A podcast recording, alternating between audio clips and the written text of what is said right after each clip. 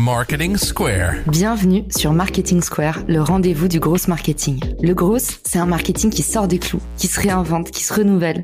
C'est aussi un mindset qui repose sur l'envie de se dépasser, de se détacher de ses opinions une bonne fois pour toutes et d'apprendre en continu. Si tu te reconnais dans cette description, que tu sois débutant ou expert, abonne-toi. Ce podcast va devenir ton meilleur allié. Ce podcast est rendu possible par Richmaker, la plateforme que j'ai lancée pour permettre enfin aux marques de monter des partenariats qui fonctionnent. Identifier un partenaire stratégique, faire le plein d'idées de partenariat et surtout performer ensemble et collectivement. Si cette vision vous parle, rendez-vous sur richmaker.com et bon épisode.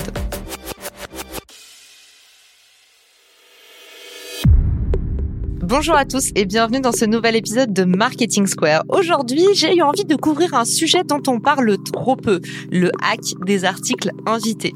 Aujourd'hui, vous êtes certainement en train de chercher un moyen de faire rayonner votre expertise, de vous faire connaître du plus grand nombre, d'évangéliser votre produit ou service, de faire connaître votre offre. Beaucoup d'indépendants bataillent au quotidien pour gagner en visibilité.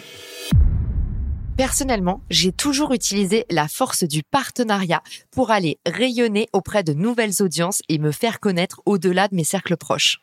Une fois que vous avez lancé votre blog, votre newsletter, une fois que vous avez développé votre propre média, si vous voulez vraiment passer différents cercles d'influence, il va falloir aller à la recherche de nouveaux sites et de nouveaux leviers pour vous faire connaître. Tout d'abord, on va commencer par définir ce qu'est l'article invité ou le guest blogging. Ça consiste tout simplement à rédiger un article pour un autre site web. Ça va vous permettre à la fois de vous positionner comme expert dans votre spécialité et de devenir incontournable. Également d'augmenter votre référencement naturel, le SEO. C'est ce que je vous expliquais sur les backlinks. En fait, toutes ces petites graines que vous êtes en train d'aller planter sur d'autres sites, eh ben, ça va renvoyer vers votre site personnel. Donc, ça va de fait faire grimper également l'autorité de votre propre contenu. Troisièmement, ça va vous permettre d'accroître votre crédibilité et votre autorité. Et puis dernièrement, évidemment, de gagner en visibilité. Pour votre partenaire, ce que vous avez à lui proposer et ce qu'il faudra mettre en avant, ça va être un gain de temps considérable pour lui. Le fait de bénéficier de votre expertise soit complémentaire, donc une expertise qui n'a pas encore, soit affinitaire, c'est-à-dire que vous allez renforcer son expertise à lui dans le même domaine. Troisième point positif pour votre partenaire, ça leur permet d'offrir une valeur ajoutée et créer l'événement auprès de ses lecteurs.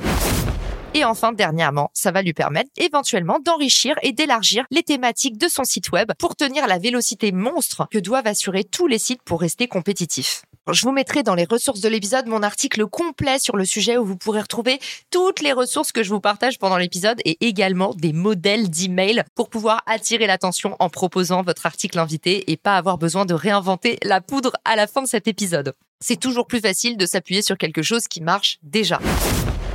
Que vous soyez à l'aise en vidéo sur une chaîne YouTube, un podcast ou via des articles de blog, la création de contenu est une vraie valeur aujourd'hui pour vos partenaires. Une fois que vous avez identifié qui gravite autour de votre clientèle type, quel partenaire est susceptible de faire autorité dans votre thématique, ça vous avez des sites qui vous permettent de le voir très facilement. Un site que j'adore, SparkToro, va vous permettre de voir par thématique quels sont les acteurs clés de votre écosystème, quels sont les médias les plus consultés, les podcasts les plus consultés, les chaînes YouTube les plus consultées sur ce domaine.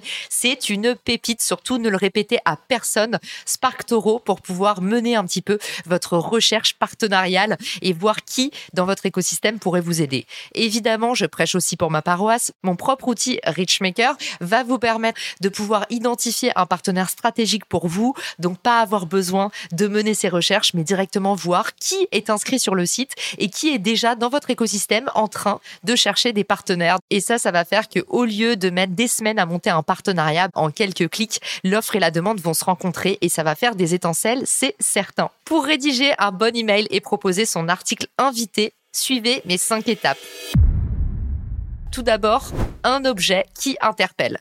La personne que vous contactez reçoit déjà tout un tas de demandes. Alors il va falloir appâter le chaland avec une ligne d'objet qui va droit au but. Par exemple, collaboration entre un tel et un tel. Vous lui mettez le nom de sa marque, ça attire toujours l'œil. Une deuxième idée, ce serait de faire un teasing, par exemple. Hello Jean-Marie, avez-vous pensé à aborder ce sujet sur votre site web? Et là, du coup, à l'intérieur du mail, vous dévoilez. Ensuite, à l'intérieur du mail, une ligne d'accroche qui contextualise. Appuyez-vous sur une actualité récente du partenaire, sur éventuellement un contact en commun. Bref, comme on dit dans le jargon, brisez la glace et appuyez-vous sur le contexte.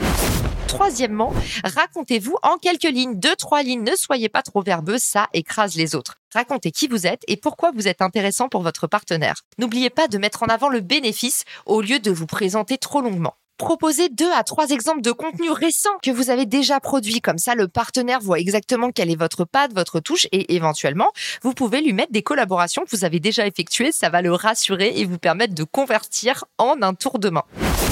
Dernièrement, on finit toujours par un appel à l'action clair qui va droit au but, c'est-à-dire établir un rendez-vous dans les plus brefs délais, expliquer comment vous répondre sur quel canal et même peut-être quelles sont les meilleures heures pour vous joindre pour assurer un maximum de réponses positives. Contactez des sites qui sont pertinents pour vous et pour votre audience. Attention à ne pas cibler trop large ou tomber à côté de la plaque. Si vous êtes un tout petit acteur qui venait de vous lancer, peut-être que c'est pas une très bonne idée d'aller demain contacter Le Monde pour leur proposer un sujet.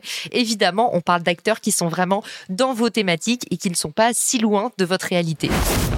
Deuxième recommandation, n'hésitez pas à relancer et faites-vous un suivi sur Excel. Si vous n'avez pas la chance d'avoir Richmaker qui s'occupe automatiquement d'aller relancer pour vous le partenaire, et eh ben traquez vos échanges avec les personnes et puis assurez 3, 4, 5 relances. N'oubliez pas qu'en moyenne, il y a 7 points de touche pour convertir un prospect, c'est-à-dire un futur client sachez que ce partenaire représente des milliers de clients potentiels. Donc ça paraît logique de s'appliquer et si vous faites 7 points de touche pour convertir un client, eh ben peut-être qu'il vous en faudra 14 et je force le trait pour convaincre un partenaire, mais ça les vaut.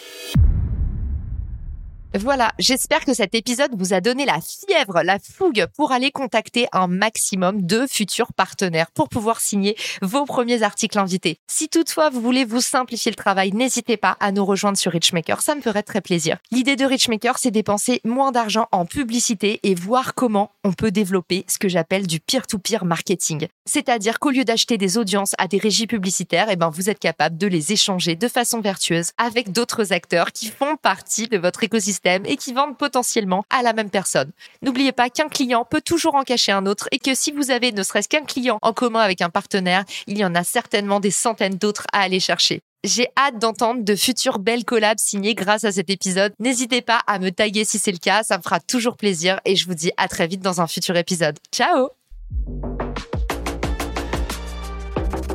Si cet épisode te plaît, tu peux le partager en me taguant ou lui laisser 5 étoiles sur Apple Podcast.